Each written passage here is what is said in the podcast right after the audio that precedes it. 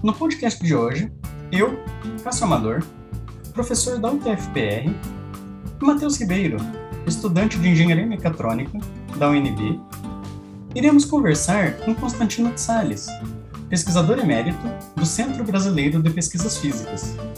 Sales, ou Constantino, brasileiro naturalizado de origem grega, é conhecido mundialmente por suas contribuições no campo da entropia, especialmente por ter proposto uma entropia não extensiva, também conhecida por Q-entropia, amplamente aplicada em diversas áreas do conhecimento.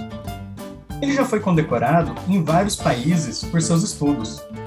Por exemplo, ele é comendador da Ordem do Rio Branco, no Brasil, recebeu também o prêmio Guggenheim, nos Estados Unidos, e o Mercator, na Alemanha. Além disso, ele é membro da Academia Brasileira de Ciências, da Academia Brasileira de Ciências Econômicas, Políticas e Sociais e da Academia de Ciências da América Latina, além de ter lecionado como professor visitante em diversas universidades do mundo. Como seu estudo no campo da física já é bastante difundido nos ambientes acadêmicos, hoje iremos conhecer um pouco mais sobre o cientista por trás da ciência. Olá, Constantino, prazer tê-lo aqui Cássio. conosco em nosso programa, nosso pudim. Hoje gostaria de fazer algumas perguntas para conhecer o, o, Constantino por trás da teoria da entropia, né, da entropia, que é tão tão conhecida. Por isso eu começo com uma pergunta lá atrás, já que você se mudou muito novo, né, da Grécia para a Argentina e posteriormente foi para vários outros países. Como que foram essas sucessivas adaptações a esses novos países? É, na verdade, nada demais. É, quando você cresce aprendendo duas línguas em vez de uma, depois é muito fácil aprender outras. Então, como de criança, eu tive que me adaptar bastante, saindo da Grécia de Atenas, quando eu tinha três anos e meio de idade, e meu pai trouxe a família depois da Segunda Guerra Mundial para a América do Sul. Então aí já tive uma adaptação grande. De lá em diante se torna fácil.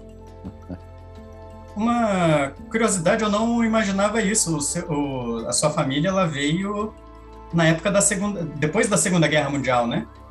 Claro, claro. Meu pai trouxe a família para a América do Sul em torno de 1947. Então Aqui. eu tinha quatro anos de idade. Que interessante, eu não tinha ideia, não, eu não tinha associado uma, uma, a data com a, a época. Então... Claro, eu nasci em 1943, em Atenas, sob ocupação alemã dos ah. nazis. E então, todo o período de guerra, eu era, enfim, era criança, bebê. E depois da Segunda Guerra Mundial, houve na Grécia uma guerra civil, que durou dois anos. E aí meu pai cansou de tanta guerra e finalmente eh, pegou a família e nos trouxe para a América do Sul. Inicialmente no Brasil, aproximadamente um ano, e depois na Argentina. Então, ah, na então verdade, então... antes de ir para a Argentina, eu passei aproximadamente um ano no Brasil. Ah, eu também não, não sabia dessa. E vocês vieram de barco, né? Imagina. Claro, claro, claro. Naquela época, sim. Sim. Que interessante. Então, então já tinha passado pelo Brasil antes também. Sim, sim. E então chegamos na Argentina e aí comecei a ir na escola na Argentina e me lembro que me chamava a atenção eh, o fato que as professoras não me entendiam. Mas eu entendia as professoras porque as criancinhas sempre entendem os adultos. Criança entende qualquer coisa em qualquer língua quando é pequena. Mas, em compensação, eu falava para as professoras em grego. E elas não me entendiam, claro, na Argentina. E eu, pequeno, não captava muito bem porque se eu entendia elas, por que elas não me entendiam. Claro, então, claro. isso foi parte da adaptação que você quis focalizar na sua pergunta. Sim, imagino. Era, era literalmente como a gente tem aquela fala, né, que a pessoa está falando grego. É. Então, eu falava grego para ela. Claro, grego de neném. Eu tinha quatro anos de idade, cinco anos de idade.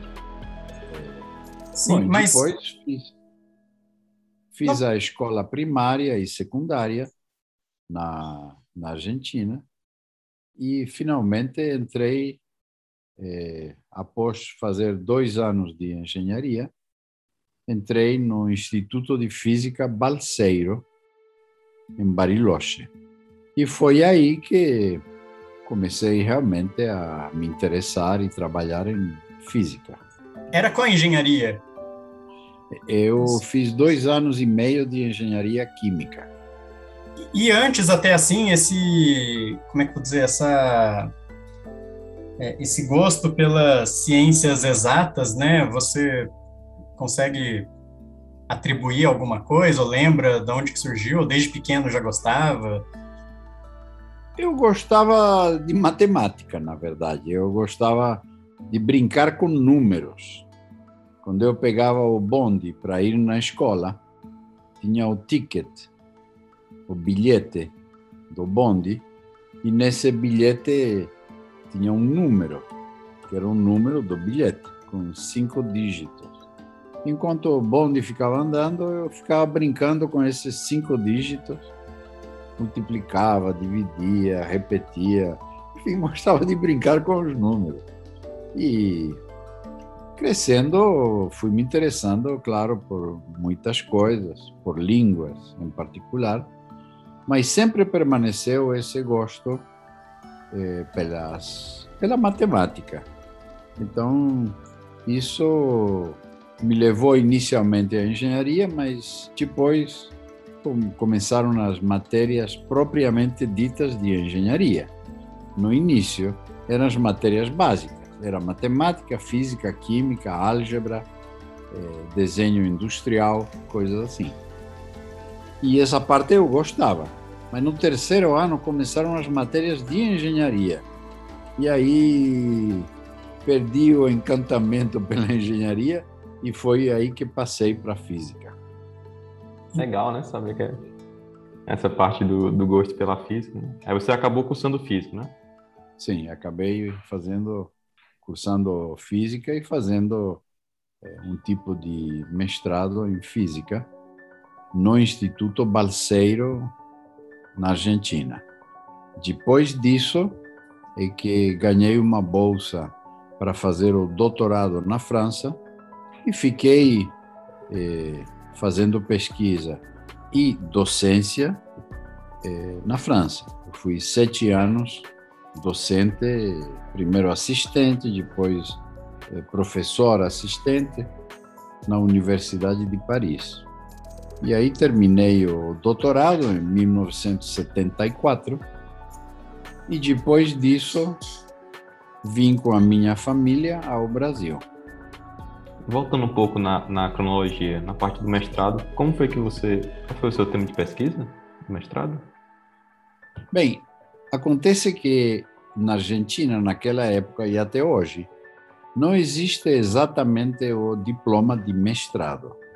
É, existe é, o diploma dos estudos básicos e depois passa para o doutorado diretamente. Mas em Bariloche, enquanto nas nas outras universidades na Argentina os estudos de física eram é, de cinco anos, em Bariloche eram seis. Era mais longo e tinha o chamado trabalho especial, que era uma espécie de análogo ao mestrado que passou a ser praticado no Brasil. Então, eu fiz esse trabalho no Instituto de Física Balseiro, da Universidade Nacional de Cuyo, e o tema que eu analisei nesse trabalho foi física atômica, colisões entre íons, átomos, coisas desse tipo. Esse modelo ele, é, ele lembra um pouco o do Tratado de Bolonha, não? Que tem na Europa, que o mestrado a pessoa faz três anos de graduação e daí dois anos ela tiraria o mestrado, né? Pouco parecido, não é, não é como o sistema atual no Brasil, que é mais comprido, porque tem que ter a graduação, depois tem o mestrado, depois tem o doutorado. A pessoa acaba ficando velho e ainda está fazendo diplomas. Exatamente. Então, lá não era assim, não. Nem nos Estados Unidos é assim. E atualmente, gradualmente, na Europa também não está sendo assim.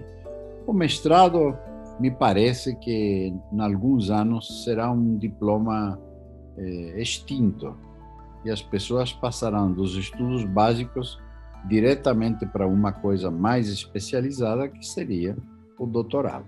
Interessante. Você falou aí que você fez logo depois um, um doutorado, né, na, em Paris, e durante esse intervalo de que se passou o mestrado e o começo do doutorado, você chegou a mexer com, com trabalhou com física nessa parte? Bom, na verdade, eu eu terminei Bariloche 1900 no final de 1965. E um ano depois eu já fui para a França. Então sim, não houve sim. um grande intervalo, foi um ano durante o qual eu providenciei bolsa para continuar meus estudos fazendo doutorado. E a bolsa que saiu foi a francesa, e então acabei fazendo, morando oito anos em Paris, sete deles dando aula também na Universidade de Paris e dando aula num período em paralelo na famosa École de Chimie et Physique de Paris, onde foi professora Madame Curie onde foi diretor eh, Paul Langevin e outras pessoas. Ensinei também lá. Experiência tanta, né? Uhum. Eu não sabia que o Langevin tinha também trabalhado lá, nessa faculdade. Sim, sim. E é uma eu... grande école. Sim, eu fiquei curioso com também com a língua francesa. Você já tinha estudado francês na Argentina, imagino. Que, que você dava aula em francês, né? Lá, não era inglês. Não, não. Daí os alunos não tinham a dificuldade. Os alunos também te entendiam, igual você entendia a sua, a sua professora na Argentina. Então, claro, mas aí já éramos todos adultos, né? Sim. E essa oportunidade de ir para Paris, né? Como assim que surgiu? Você tinha um contato lá? Como é que foi essa? Porque assim, hoje em dia você procura na internet, né? Você fala com a pessoa na internet, consegue até fazer uma videochamada e, mas enfim, naquela claro. época não tinha isso, né? Bom, quando ganhei a bolsa inicialmente, passei um par de meses em Marseille, em Marselha, no sul da França mas é, rapidamente decidi me transferir para Paris. Então, pedi transferência da, Bels, da, da Bolsa, a transferência foi concedida e de lá em diante trabalhei em Paris.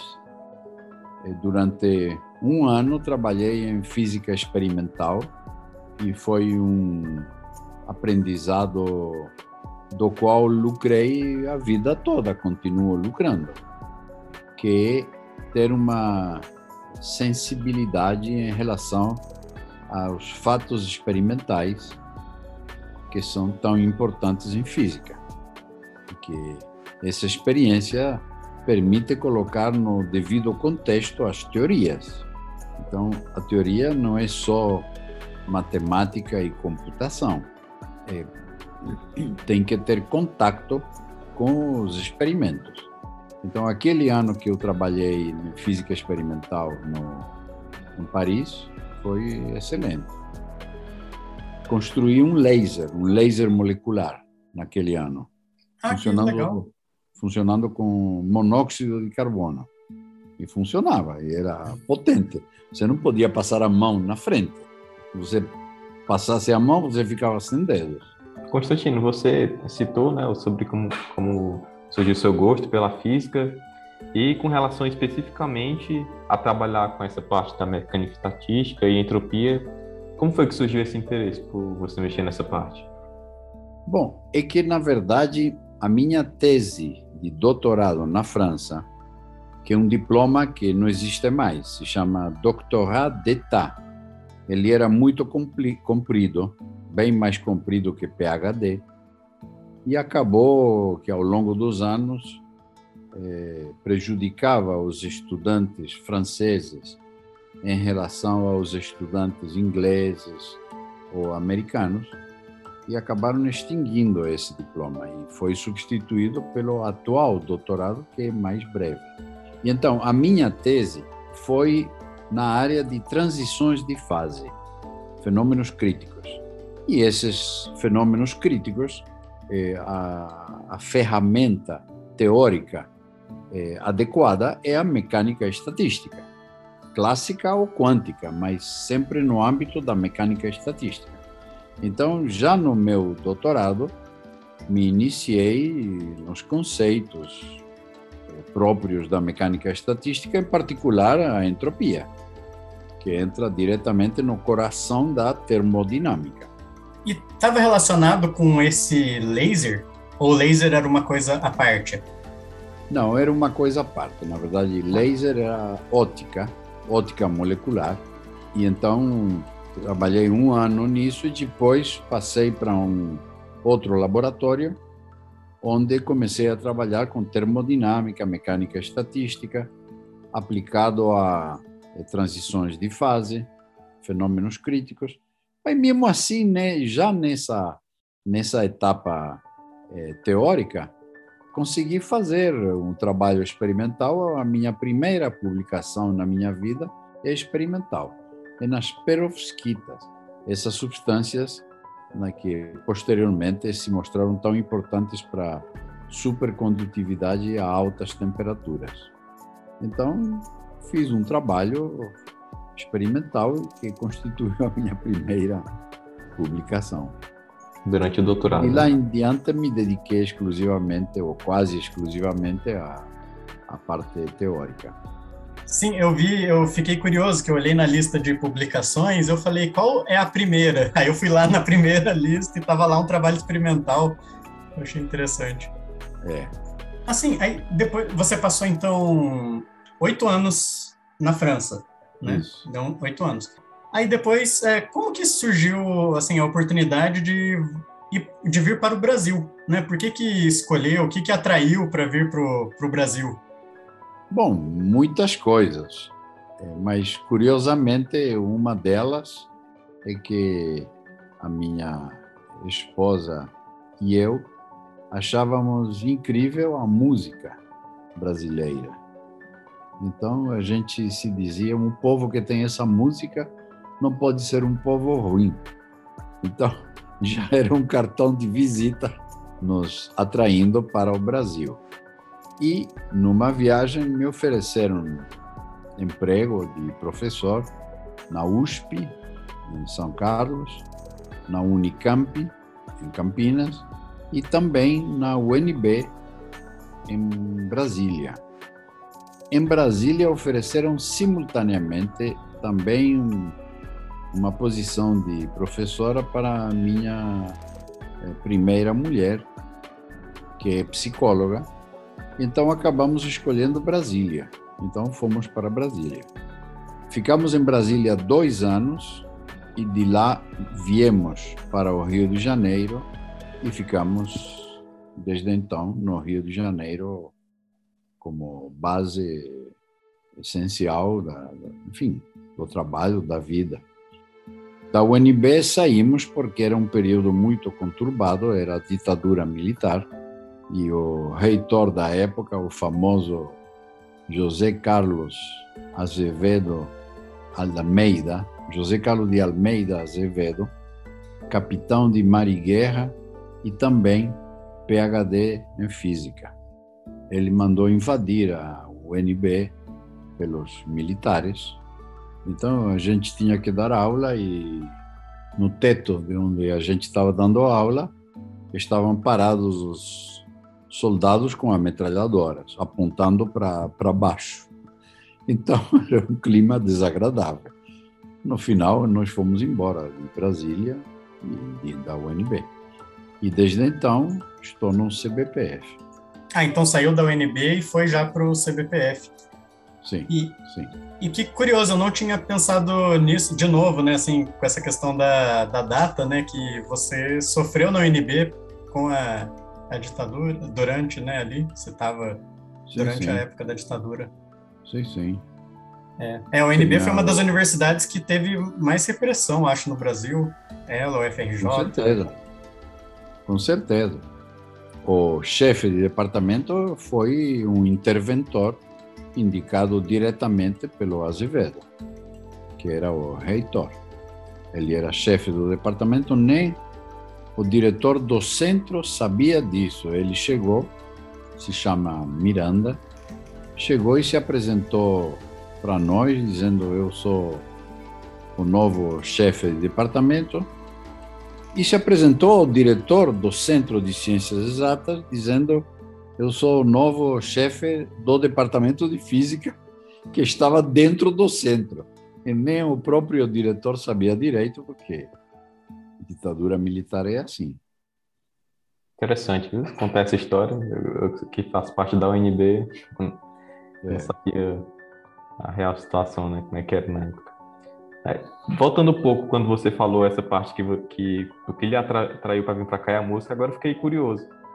Que, que parte especificamente da música você gostava aqui, você e sua esposa? Não, em geral a música brasileira. A gente escutava música brasileira, discos, etc. Long play na época. MPB, jazz. Como? Nova. Eu me referi Sim, ao. música popular brasileira. Sim. Mas em geral a música brasileira, não somente a música popular. É, uma coisa que eu costumo comentar, porque quando eu fui pro, pro Rio de Janeiro, não sei se outros também tiveram essa sensação, né? Mas para mim foi também um choque cultural grande, que eu sou do Paraná, Rio de Janeiro está a 1.200 quilômetros da cidade que eu cresci. Então, quando eu fui para o Rio, para mim era quase um outro país. E uma das coisas claro. que me chamou a atenção é que quando eu botei os pés no Rio de Janeiro, eu me senti hum. dentro das músicas, de várias músicas de MPB. Olha só. Olhando tá aquelas praias, eu senti assim, aqui realmente tem a cara das músicas.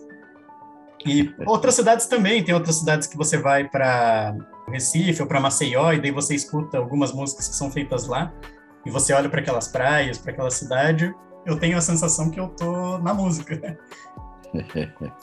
e, e o Rio de Janeiro, com certeza, o Rio de Janeiro com MPB tem muitas músicas que são a cara do Rio, né? Então, claro. Com certeza. Constantino, você falou no começo da, da entrevista que quando você era criança, né, teve esse choque cultural com relação ao idioma, né?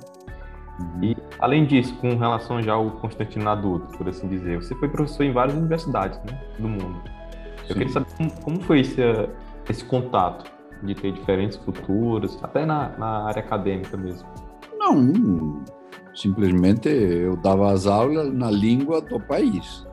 Então, quando estava na França, eu dava as aulas em francês.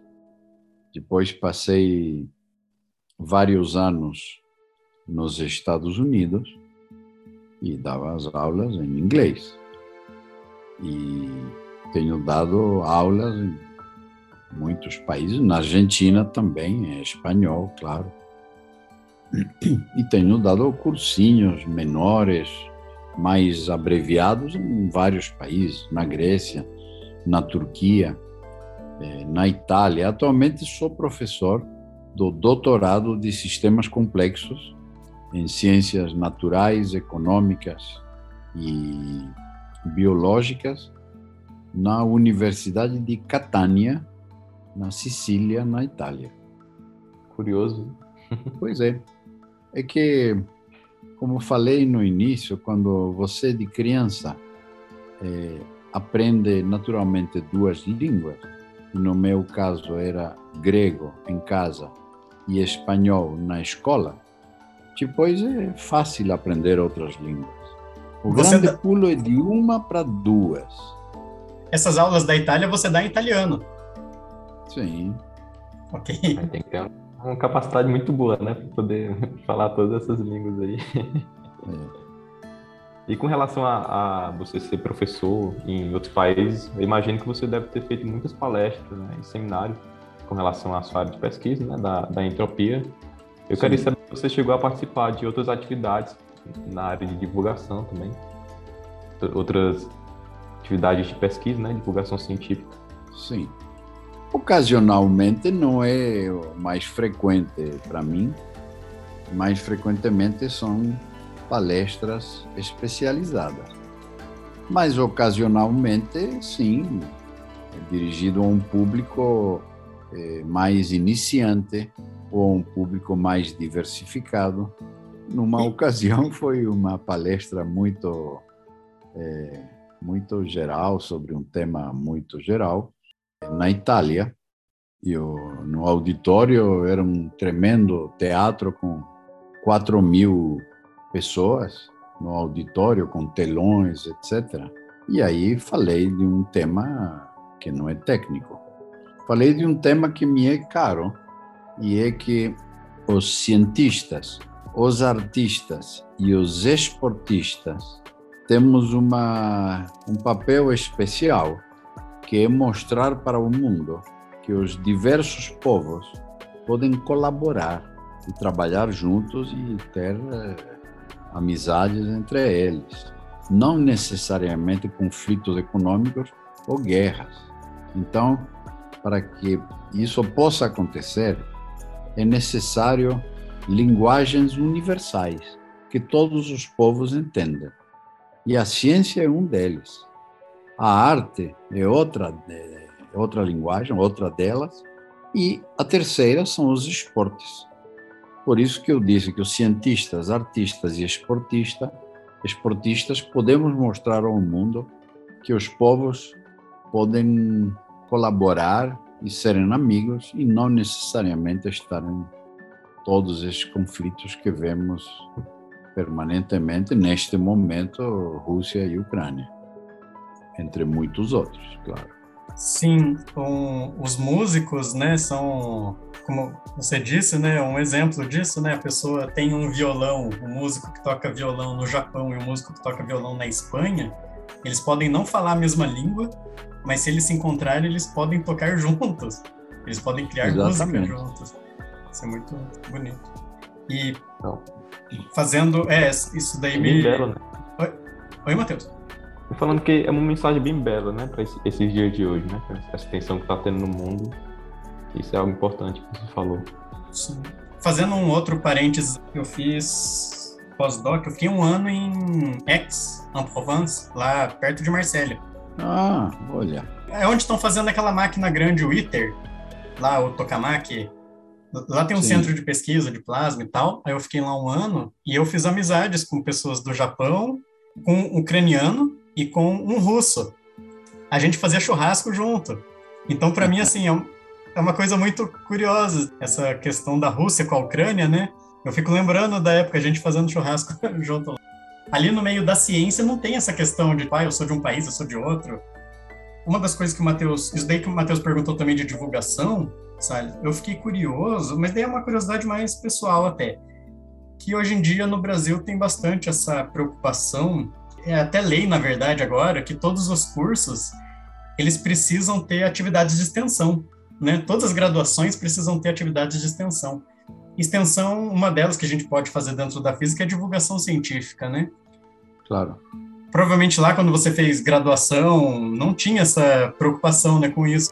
Não, mas entre os meus colegas tinha. Eu, por exemplo, preparava na, na rádio local eh, programas com as biografias e comentários de grandes músicos. Eu me hum. lembro, em particular, preparei toda uma programação em torno de Beethoven, mas outros também. Ah, então tinha essa preocupação de fazer a divulgação, né? De fazer. Sim, claro. Não necessariamente divulgação científica, mas de fazer alguma coisa para a comunidade, né? Sim, sim. Em artes. Tínhamos um clube de cinema também, nos reuníamos toda semana, víamos um filme e depois ficávamos comentando, íamos tomar algum, algum drink, alguma coisa e, enfim, passávamos bem. Sim, ah, mas... a extensão é uma grande coisa, é importante, bem importante. Ah, muito interessante. Então, já desenvolvi essas habilidades de oratória já desde uhum. novo. Bom, assim, a gente já está chegando no final aqui da nossa entrevista. Perfeito. Tem uma pergunta que, se for possível responder, né, aproveitar que estamos falando com um especialista na área de entropia, se tem como explicar um pouco o que é entropia para uma pessoa leiga, porque muita gente está acostumado com a ideia de energia, porque já escuta desde pequeno, né, sobre conservação de energia e tal. Como que a gente uma forma de explicar entropia para quem não é da área de exatas, né, que não conhece entropia? Pois é, a energia depende do sistema material que tem essa energia. Então, a energia de uma mosca é diferente da energia de um caminhão. É melhor ser atropelado por uma mosca do que ser atropelado por um caminhão. A entropia não tem isso. A entropia não interessa o suporte material da informação. Na entropia não interessa o suporte material da informação. É zero ou um, ou branco e preto ou homem-mulher, ou seta para cima, seta para baixo. Tudo isso é equivalente. O suporte material da informação não entra no conceito da entropia. O conceito de energia tem a ver com as possibilidades microscópicas. O conceito de entropia tem a ver com as probabilidades dessas possibilidades. Então, a entropia é um conceito epistemologicamente mais eh, sofisticado, porque você tem as possibilidades que têm a ver com a energia e tem as probabilidades dessas possibilidades. E é essa essa segunda etapa que tem a ver com a, com a entropia. Então, por exemplo, se eu digo para você que eu joguei moedas e saíram duas caras e oito coroas. Isso é uma informação, estou te dando essa informação. Se em vez de jogar moedas, se eu tivesse jogado maçãs e peras, e eu dissesse saíram duas maçãs e oito peras, a informação é a mesma sendo que maçã e pera não tem nada a ver com cara coroa da moeda, mas a informação é a mesma. Então, é um conceito mais sutil que o da energia e por isso é menos conhecido. Mas a palavra entropia vem do grego tropos, que significa maneira, e o Brasil é um país tropical, que vem de tropos, porque é um país que tem muitas maneiras, por isso é um país tropical. Fazer, eh, estudar entropia no Brasil, que é um país tropical, é particularmente adequado. Eu confesso e, que eu nunca tinha pensado nessa associação. claro. E, por exemplo, onde acontecem os fenômenos climáticos? Nos primeiros 10 mil metros de altura, que é a troposfera. é, é a parte da atmosfera onde, é, onde tem muitas variações, onde tem muitas maneiras. Por isso se chama troposfera. E por este motivo, os aviões de jato voam a 10 mil metros de altura, isto é onde termina a troposfera, para eles viajarem mais tranquilamente, com menos atrito e com menos turbulências. Então, entropia, tropical, troposfera, tudo isso é o mesmo conceito. Eu não fazia ideia da associação, nunca tinha visto a origem da palavra tropical. No caso, é, realmente estudar entropia num país tropical é curioso. No caso, o conceito de entropia, ele, eu, eu fico, às vezes eu fico me perguntando se ele já não deveria ser introduzido antes na escola, né? Normalmente, agora as crianças vêm até um pouco antes, né? Algumas escolas já dão isso no ensino médio. Não é todas, mas algumas falam disso no ensino médio, mas bem por cima, né? Claro. Não, mas... sem dúvida. Esses conceitos, quando você aprende é, bem jovem, você incorpora eles é, de maneira muito melhor. O que, que é incorporar um conceito? É analisar, entender esse conceito de diversas maneiras. Quando você o entende de várias maneiras, você incorpora o conceito. E então passa a entendê-lo em situações diferentes. Quando você entende um conceito sob um único ângulo, pode ser muito interessante, pode ser muito rico, mas você não incorpora o conceito.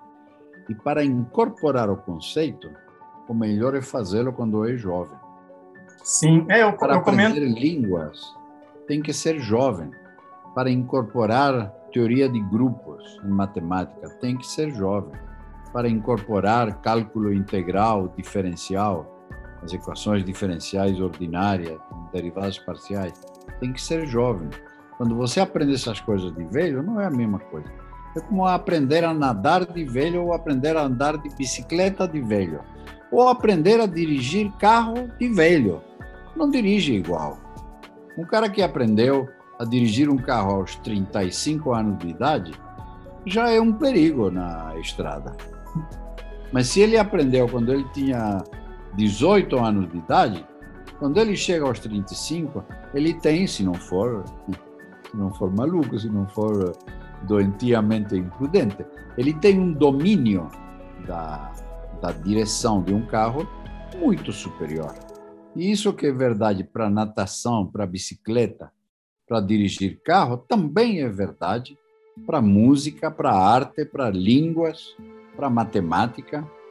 Então, eu acho ótimo que comecem a introduzir o conceito de entropia é, à idade, na, digamos, por exemplo, no, no ensino médio, porque aí eles vão ir incorporando esse conceito e depois vão achá-lo o mais natural do mundo. Sim, como no caso da energia, eu comento isso com os alunos. Para eles, quando a gente é. fala em aula de física de energia, eles não acham estranho, porque já escutam isso desde criança. Mas Exatamente. se eles parassem para pensar o que, que é energia, é bem complicado. É, claro, sem dúvida. Eu até agradeço pela dica, que, eu, que agora eu vou ter que aproveitar o tempo, né? Que eu sou jovem ainda, para poder aprender o máximo que eu puder. é, sem dúvida. Constantino, o trabalho que iniciou aqui em Entropia foi formalmente publicado em 1988. Você podia contar um pouco como que foi esse início lá da publicação dele, quando que você teve aquela ideia que originou ele? Foi, 88. 88 Na verdade, foi. 87. Mas ah. publiquei, na verdade, 85. Mas só fui publicar em 88.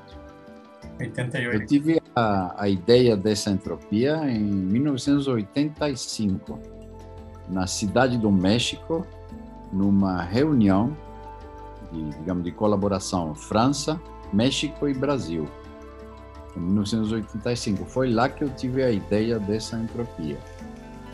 E posteriormente publiquei num preprint em 87 no CBPF, que você pode achar na coleção de preprints do CBPF, as notas de física. E em 88 publiquei numa revista de circulação internacional. Foi assim. Sim, eu esse pré-print eu lembro que quando eu estava no CBPF eu fui atrás dele. Bom, muito obrigado Constantino pela pela entrevista, foi muito interessante todas as respostas das nossas perguntas. Agradecemos aí a, a presença no nosso podcast. Eu, eu que agradeço é, o convite de vocês. Foi um prazer conversar com você, Cássio, com você, Matheus. Então, espero que no futuro a gente possa se encontrar pessoalmente e conversar mais. Fazendo um churrasco desse que você falou, em Aix-en-Provence. Sim. Um ucraniano e russo, agora vai ser um piauiense, um catarinense e um grego, argentino, brasileiro. Tá certo. Perfeito. Tá bom. Esse foi o um episódio do Pudim, podcast unificado de diálogos multidisciplinares, um projeto de extensão da UTFPR, editado por Cássio Amador. Músicas utilizadas: Brazilian, de Sérgio Quadrado, Cinematic Documentary, de Lexing Music, e Freedom, de Less FM. Todas as músicas estão disponíveis no Pixabay.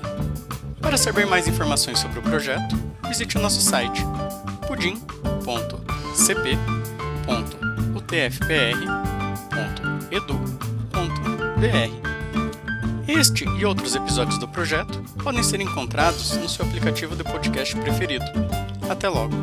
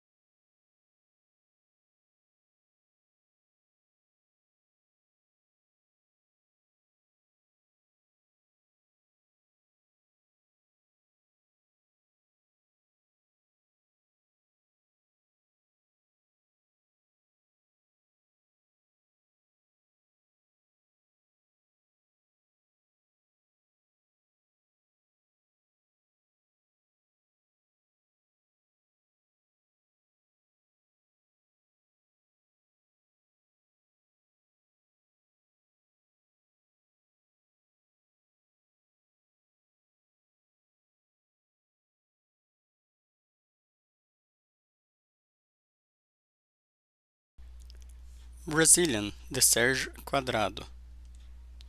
Brazilian, de Sérgio Quadrado.